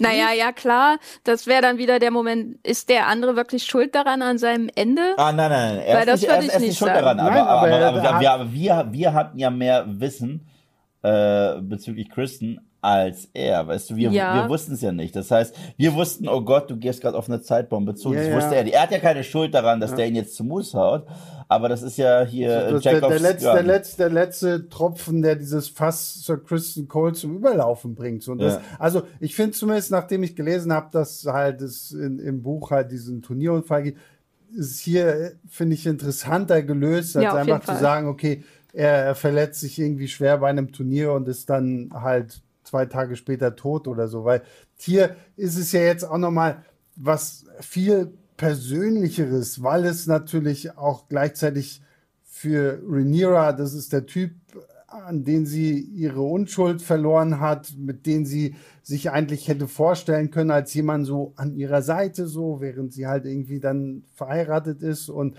gleichzeitig haben wir ja dann später auch noch mal so diesen krassen Turning Point, wenn er da sich versucht in, umzubringen und auf einmal steht. Auf einmal ist auch seine Ehre, die probiert er krampfhaft wiederherzustellen, selbst im Tod. Also, weil er hat sich gerade so fürchterlich verhalten vor dieser gesamten Gesellschaft und einfach jemanden totgeprügelt und sagt, okay, here we go, jetzt ist eh alles vorbei. Mhm. Und dann wird er zumindest äh, diesen ehrenhaften Tod sterben. Und da fand ich spannend, dass Allison äh, da stand. Mhm. Ja, Allison und Kristen, äh, das, die sind nie füreinander gemacht, das ist irgendwie so fies. Aber sie ist die, die endlich anfängt, das äh, Game of Thrones zu spielen. Er ist quasi eigentlich entweder, also er hat keinen Ausweg mehr außer sie. Mhm. Es wird ja nicht erklärt, wie er davonkommt, aber ich würde mal sagen, wenn die Königin ihre Hand über dich hält, dann ist das sagen, ja, eben, ne? Ausrede ne? genug. Ähm, und man, die Inszenierung ist ja auch relativ schlau, also alle achten auf die tanzenden Paare und die Party und so kann man dann leicht irgendwie hinterher wahrscheinlich argumentieren, da ist ein Streit ausgebrochen, der wollte das und das, der wollte ja, einen Anschlagsversuch genau, machen ja, eben, oder so, also das finde ich Königin schon. beleidigt oder die, die zukünftige die, äh, Rhaenyra, die zukünftige Königin naja, das, das finde ich auch schon, ist wirklich ganz spannend. Und ich meine, mit Sir Christian hat, ähm, hat Allison der jetzt trotzdem auch so, so ein kleines Trumpfass im ja, Ärmel, so, ne? Weil ich meine, er ist derjenige, der die zukünftige Königin befleckt hat, so nach dem Motto, was die jetzt natürlich irgendwie ja unter äh, Verschluss halten will und so. Und das äh, ist auf jeden Fall echt ziemlich, ziemlich cool. Ja, und danach überhaupt noch die Zeremonie, wie sie durchgeführt wird, das kommt einem vor wie eine Trauerfeier. Das Blut ist noch äh, das, frisch. Das Blut ist noch frisch und dann kommt noch Neues dazu aus dem Mund von Viserys, der dann auch noch umkippt. Wie gesagt. Ja, vor allem, was ich halt auch spannend fand, weil zuerst wird ja noch erzählt, ah, sieben Tage Feste und Turniere und dann so, okay, wir haben noch nicht mal das Blut weggewischt, aber lass mal schnell Hochzeit machen, bevor noch irgendwas passiert und äh, wir dann doch wieder irgendwie nichts machen können oder so. Ja, ja. an dieser Stelle auch äh, möchte ich noch den Schauspieler von Lenor, Lenor, mhm. Lenor, Lenor äh, hervorheben, weil wir dann diesen äh, Ehebund ja. dann vollzieht und wie oh, seine Stimme ja. bröckelt quasi vor uns. Das, war, das ging mir wirklich ganz nah. Also äh, ihn als Figur habe ich schon sehr gut kennengelernt, finde ich in mhm. der Folge. Joffrey hätte man noch mehr zeigen können.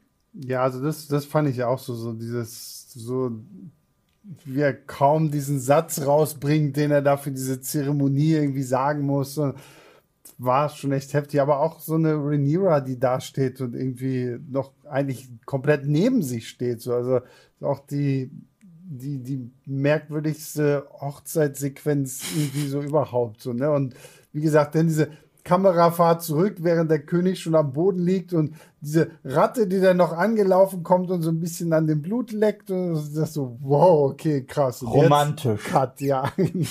Traumhochzeit. Ja, und das ist tatsächlich, damit werden wir zurückgelassen und machen dann äh, nächste Woche mit einem Zeitsprung von zehn Jahren weiter. Mhm. Meine Fresse. Was sagt denn der Chat zu diesem, dieser wundervoll romantischen Hochzeit? Also ganz viel wird hier tatsächlich auch gefragt, warum wurde Sir Kristen Cole denn jetzt nicht äh, verhaftet? Was glaubt ihr denn? Ist das einfach, weil die Königin. Ich glaube, sie wird ihn begnadigt haben. Also, äh, ich glaube, er war äh, bereit, sich einfach schnell das Leben zu nehmen. Das mhm. heißt, er konnte irgendwie schnell aus der Nummer raus und war bereit, sich jetzt zu töten. Und wenn sie ihm da irgendwie dazwischen funkt, dann wird sie ihn höchstwahrscheinlich auch begnadigen. Also, ich würde sagen, er ist ein Cop ne? muss man ja sagen. Äh, er ist in der Kingsguard. Das ist ein enorm angesehener, wichtiger Verein. So, das sind die, die die Macht haben. Äh, also die, die, die militärische Macht mhm. haben im Schloss.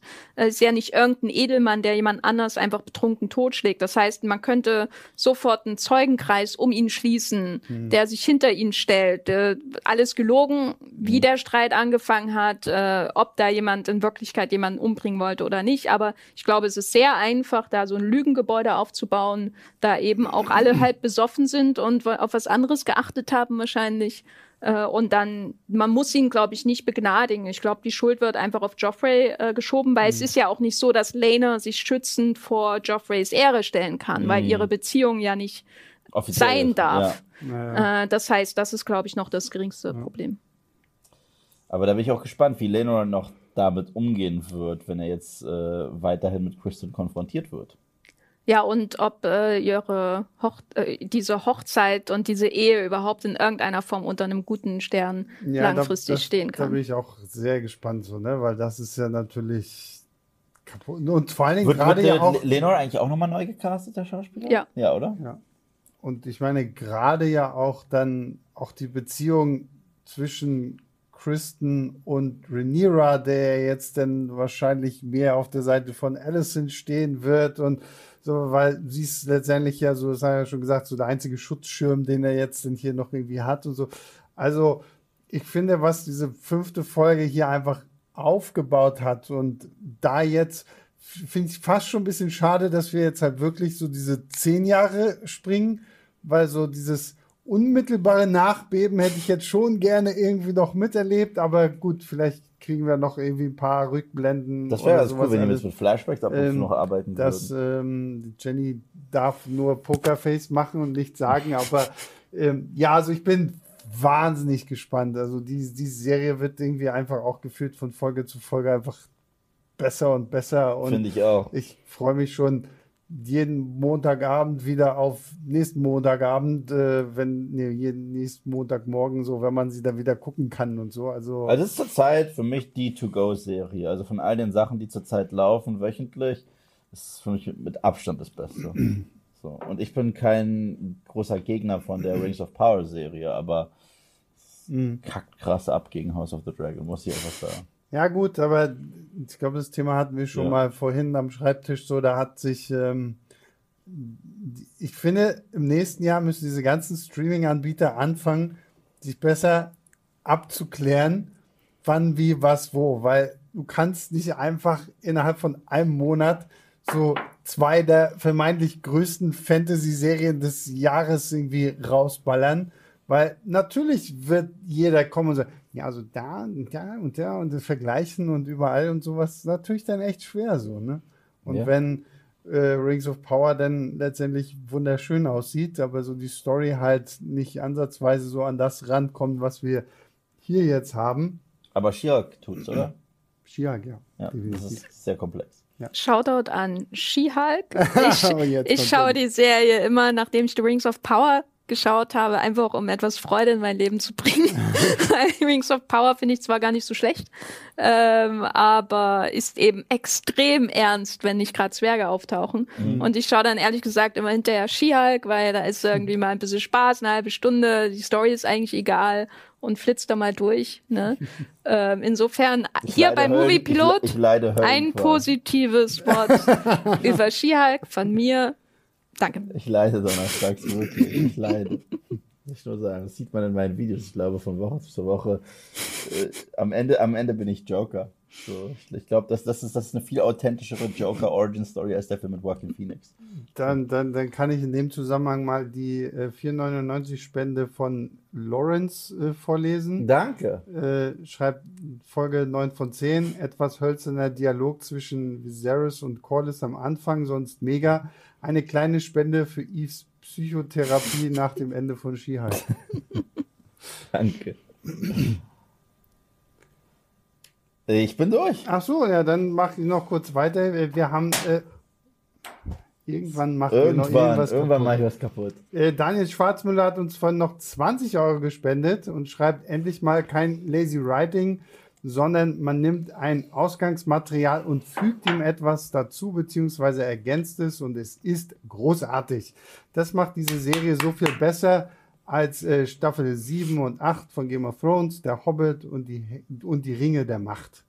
Darf ich noch ein was sagen? Natürlich, Sag du hast sehr was. viel sagen. Darfst sehr viel Und sagen. zwar Drachen. Drachen. Drachen, Ja, das ist stimmt. mein Lieblingsthema. Stimmt, stimmt, stimmt. Du hast eigentlich, du hast eigentlich gesagt, bevor der Stream losging, also wolltest du über zwei Sachen reden und du hast über nichts davon geredet. Doch, ich habe über das grüne Kleid gesprochen. Nein, aber es gab noch zwei Sachen, über die du nicht geredet hast. Du hast einmal gesagt Drachen ja, und dann hast du mir und Sebastian sogar vorgeworfen, ja, dass wir nicht über die unterschiedlichen Frisuren von Herrn Damon Targaryen sprechen. Ja, wie Möchtest gesagt, was du hast dir das ja auch nicht notiert. Ne? Ich sehe schon, du weißt nicht, was deine äh, Zuschauer wirklich interessiert hier.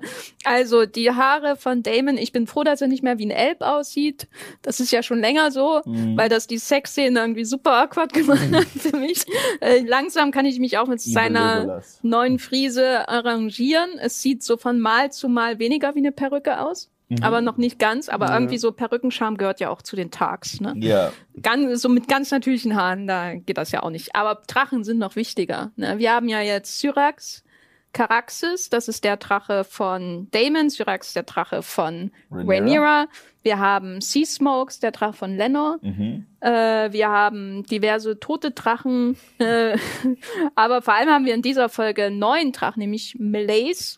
Ähm, das ist einer der größten Drachen, eine Drachendame, eine purpurne Drachendame. Das ist die Drachendame von Rhaenys Targaryen, Valerian, wie auch immer. Mhm. Ähm, die man ganz kurz sieht. Sie fliegt zusammen mit Sea Smog und das wollte ich nochmal sagen, weil ich äh, finde die Drachen richtig toll. Ich finde es toll, dass man auch die unterschiedlichen roten Drachen, also zum Beispiel Caraxes und Meleys, auseinanderhalten kann, einfach weil Caraxes so, so dünn und lang und Ja. komisch ist, äh, irgendwie wie jemand so im, im, im Wachstumsschub, so ein Drache im Wachstumsschub, der zu wenig isst, zu wenig Eiweiß und Fett und was weiß ich. Ich glaube, darüber haben wir jetzt schon in jeder einzelnen Folge von diesem Stream gesprochen, wie geil es einfach ist, dass man die Drachen jetzt tatsächlich mal auseinanderhalten kann, weil bei Game of Ich konnte Thrones es nicht bei Game of Thrones. war ich immer, okay, der eine etwas dunklere Drache und der andere nicht ganz so dunklere Drache, der aber ein bisschen kleiner ist und Das dann gibt es noch den Mal- großen dunklen Drachen. Das erste Mal, dass ich die auseinanderhalten konnte, war die Episode, wo einer von denen gestorben ist. Und, der so, andere zu, äh, und, und zwar, wo hier der ähm, Greyjoy, wie hieß der, der Euron Greyjoy, Hm. den einen wegharpunt da hat, weil da ich so, oh, der sieht aber grün aus, der ist ja richtig oh, tot. Okay, dann ist es doch Drogon, der eine, den äh, Genau. kenne.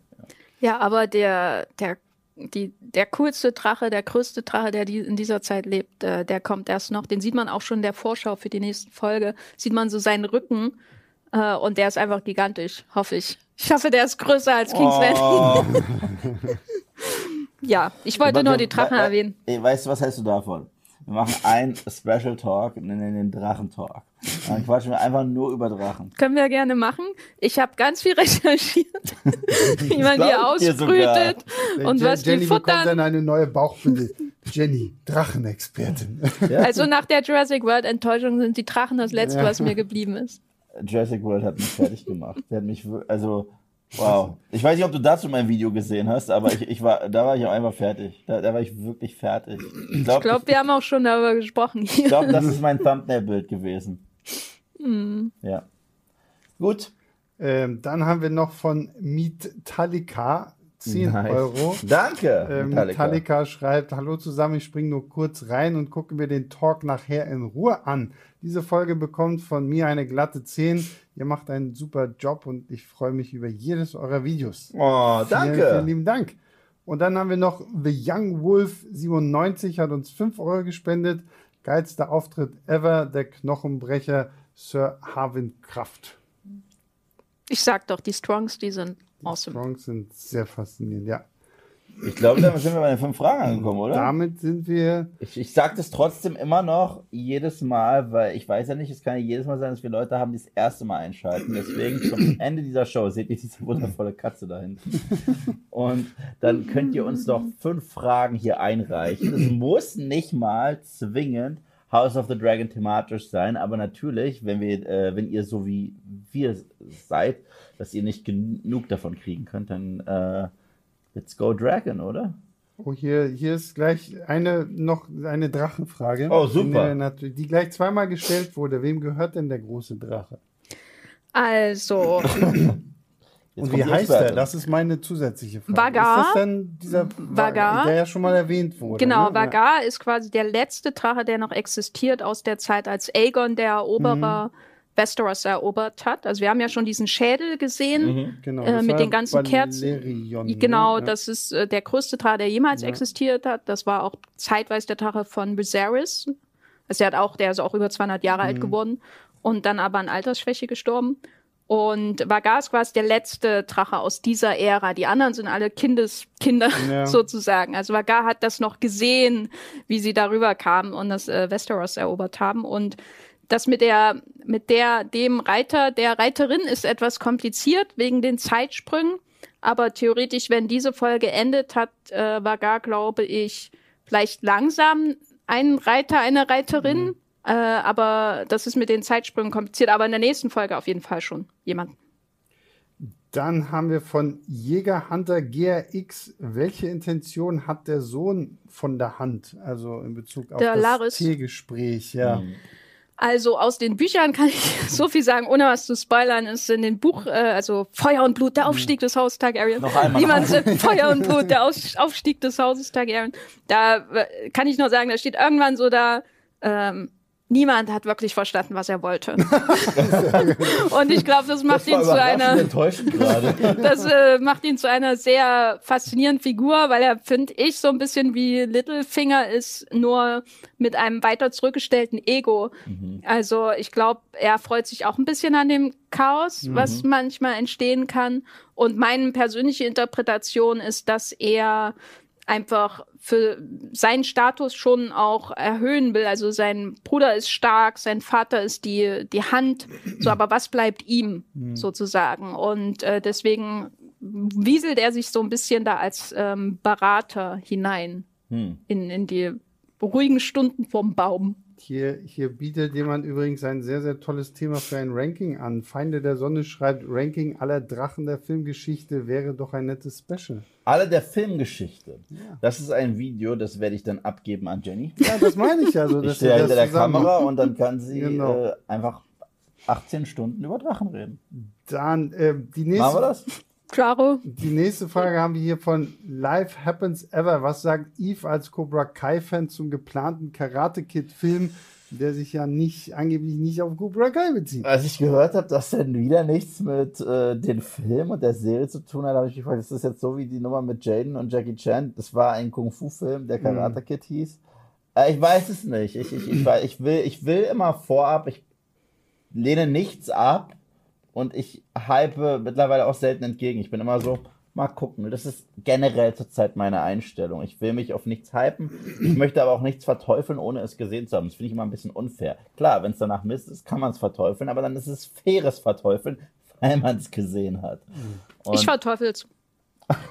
okay. Ich bin, ich, ich habe, ich hab, zu, zuerst habe ich mich noch gefreut, weil ich dachte, Ich das dachte, ist so, ich bin dass, hier die böse das- Stimme. dass Sorry. es zu Cobra Kai gehört. Als es dann hieß, dass es nicht zu Cobra Kai gehört, da habe ich ja auch gedacht, okay, dann, also dann brauche ich es auch nicht. Also dann, weil ich Ja. mir denke so, okay, also ich muss jetzt nicht die gleiche Story, die ich schon kenne, jetzt nochmal sehen. Und wer weiß, wenn es halt wirklich wie das Ding wird mit Jaden Smith und so, dann nein, danke. Okay, fuck it. Ich fühle mich viel zu diplomatisch. Ich will die Scheiße auch nicht sehen. Siehst du sehr So. gut. Wir Also ich finde den Jaden Smith-Film ist lustig, weil ich ein Riesen-Fan bin von Jackie Chan. Ich gucke mir alles auch. mit ihm an. Aber ich mag den Film trotzdem. Ja. Ja, ich finde ihn okay, aber völlig überflüssig, wenn man die Serie hat. Ja. Ähm, Hast du Staffel 5 gesehen? Noch nicht, nein. Oh, die ist super. darf ich? Bitte. Wir haben 20 Euro von Danke. Alessandra Chiva 90 bekommen und sie schreibt für Yves Seelenheil. Spendet für sein Seelenheil. Nein. Ähm, und für Sebastian dafür, dass du auch kleine Serien wie Sie Nation unterstützt. Meine Frage, wie gefällt dir da die dritte Staffel? Ich habe noch nicht angefangen. Jetzt schon stehen. Ich finde Sie Nation ja echt verdammt lustig, aber ich habe noch nicht mit Staffel 3 angefangen. Vielen, vielen Dank für die Spende und danke für äh, die netten Ähm, Wünsche für meinen Seelenheil. Dann. Äh, oh, hier, Niyuga würde gerne wissen, was denkt ihr, motiviert der Erfolg von House of the Dragons zu weiteren Spin-offs? Es sind ja weitere in Planung. Ich meine, wir kriegen einen Jon Snow Spin-off, warum auch immer. Also ich, ich verstehe es auch nicht. Und ich bin nicht so wie du. Du hast ja Jon Snow. Ich hasse ihn überhaupt nicht. Aber ich finde, diese Geschichte ist auserzählt. Und wenn sie jetzt kommen, um, den, um das zu retcon und zu sagen, ja, aber Night Kings Bruder, äh, Cousin, Nachbar seines Schwagers ist zurück und der wahre äh, Winter wird doch noch mal kommen, würde ich das so lahm finden, weil Ja, das, das, das, sich ist somehow Palpatine. Return. Ja, ja, genau. Das, ist somehow Palpatine. Ihr habt es verschissen mit Snoke. Jetzt könnt ihr, jetzt könnt ihr nicht Palpatine euch aus dem Hintern ziehen. Und ihr habt es verschissen mit dem Night King. Jetzt könnt ihr nicht. Nein. Also, und ansonsten, was soll da passieren? Der chillt da mit Ghost rum und sagt, ah, den Arsch finde ja gut, aber es ist ja nicht das einzige Spin-off, was noch geplant Ich, weiß, ich ist. weiß, ich weiß, aber was ist noch geplant? Ja, es ist also ich hier, ten, hier zu Nymeria war ja auch irgendwie noch was geplant, zu den 10.000 Chips Mhm. und ich weiß nicht, sollte nicht auch mal dieses Sir Duncan and Egg Ja. irgendwie, also es gibt, glaube ich, gefühlt sechs oder sieben geplante Sachen, aber ich glaube, da muss man echt einfach mal abwarten, wie HBO jetzt sagt, so, okay, das House of the Dragon war jetzt Erfolg, weil das Schlimmste finde ich, was sie machen können, ist, wenn sie dann wieder zu marvelig werden Mhm. und jede einzelne Figur bekommt dann noch irgendwie ihren Sonderfilm, die Spin-off-Serie und hast du nicht gesehen und wir kriegen doch noch die Arya Stark-Serie, wo wir sehen, wie sie die neuen Landen erforscht und keine Ahnung was. Also, Also man merkt halt auch Ähm. jedes Mal, sobald angefangen wird, hart auf Masse zu produzieren, dass die Qualität darunter leidet. Hart. Weil ich finde, ganz ehrlich, seitdem jetzt jede Woche gefühlt eine neue Star Wars-Serie oder ein neues Marvel-Projekt rauskommt, das siehst du halt sogar einfach an kleinen Sachen wie dem CGI, wie der Inszenierung und so weiter. Das ist halt go, go, go, go, go. Denkt nicht drüber nach, das nächste Projekt kommt eh gleich. Und äh, das will ich auf keinen Fall, dass so etwas mit äh, Game of Thrones passiert. Ja, aber ich glaube, da müssen wir uns, hoffe ich, nicht so genau. viele Gedanken machen, weil wir sind ja hier bei HBO, ne? Ja. Und HBO hat eine ganzen, ganze Pilotfolge zu einer Game of Thrones Serie mit Naomi Watts, Ja, ne? haben die cancelled. Famous Actress Naomi Watts, die gedreht wurde, die Millionen gekostet hat, hat sie einfach eingestampft. Ja. Weil sie dachten, das reicht nicht für eine Serie. Mhm. Ähm, und ich glaube, bei Disney Plus hätten sie die wahrscheinlich Ja, gebracht, die Serie. Und ich hoffe einfach, dass HBO weiter weiß, was HBO schon immer groß macht, seit The Sopranos und The Wire und so weiter. Und das ist diese konzentrierte Qualität. Ja, Nur dann, wenn es wirklich nötig ist. Und klar kann das dann dazu führen, dass man auch mal zwei Game of Thrones Serien im Jahr hat oder so oder eine Anime-Serie oder eine animierte Serie oder ein Film, Standalone-Film oder so. Aber noch habe ich, bin ich da guter Dinge, weil HBO einen ganz anderen Qualitätsfilter hat als Netflix, Disney Plus und so weiter. ja, das stimmt. deswegen hoffe ich, habe ich auch nach wie vor große Hoffnung auf die The Last of Us Serie. Ja. So, ich nehme die letzte Frage. Ähm, die musst du vielleicht Yves dann aber nochmal erklären. Äh, Was jetzt nicht böse gemeint ist, weil sie, sie zielt Ich ein bin bisschen. dumm. Ja, genau. Ähm, K. Rönne würde gern wissen, seid ihr Team schwarz oder grün? Schwarz. Ich weiß es halt nicht. Ich kenne nur Allison, deswegen sage ich Team Grün. Aber, Aber dann kannst du dir ja denken, wer schwarz Ach ist. so, Rhaenyra. Ja, genau. Ähm, na dann, ich bin Team Targaryen, also ja. Ja, ich bin Schwarz. auch Team schwarz. Wobei ähm, diese Folge allein schon ein viel besseres Argument für Team Grün, so einfach was die Empathie angeht, Ja. gemacht hat, als das ganze Buch, was George R. R. Martin Ja. geschrieben hat. Aber rein, rein rechtlich gesehen hat Team Schwarz hier durchaus, ist, ist hier im Recht. Ja, aber andererseits ist man dann auch Team Monarchie. Leute, die keinerlei politische Erfahrung haben, bitte regiert dieses Land. Gute Ja, Idee. Wir sind hier immer noch in einem Fantasyland. Dafür ist das okay, auch für Team Monarchie zu stimmen. So, dann sage ich zuallererst Danke an den guten Hardy in der Box. Hardy, zeig dich, gibt's dich noch? Hat Spaß gemacht, auch ohne André. Ja, er, hat, er hat ja das, das äh, Andres pinkes rosa Monster da im Hintergrund stehen. hast du das? Das ist Sei ehrlich, hast du parallel Serien geguckt? Ne? Danke dir. Dann ein großes Dankeschön geht natürlich an den wichtigsten Gast dieser Sendung, Hocker. Danke.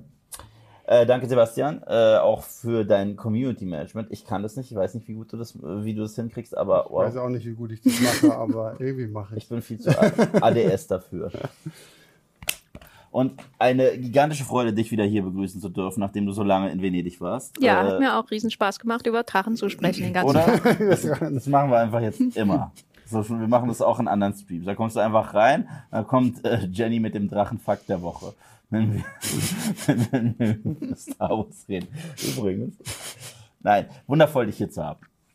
Und der größte Dank, der gilt euch. Wirklich vielen, vielen, vielen Dank, dass ihr uns weiter in die Treue schwört, dass ihr einschaltet, dass ihr kommentiert. Vielen Dank für die Spenden. Wir würden euch nie drum bitten, wissen es aber wirklich, wirklich, wirklich zu schätzen. Ich wünsche euch jetzt einen wundervollen Abend. Morgen geht's weiter im Programm, denn dann kommt was zu Endor, der neuen Star Wars Serie. Ansonsten, schönen Abend und Drakaris.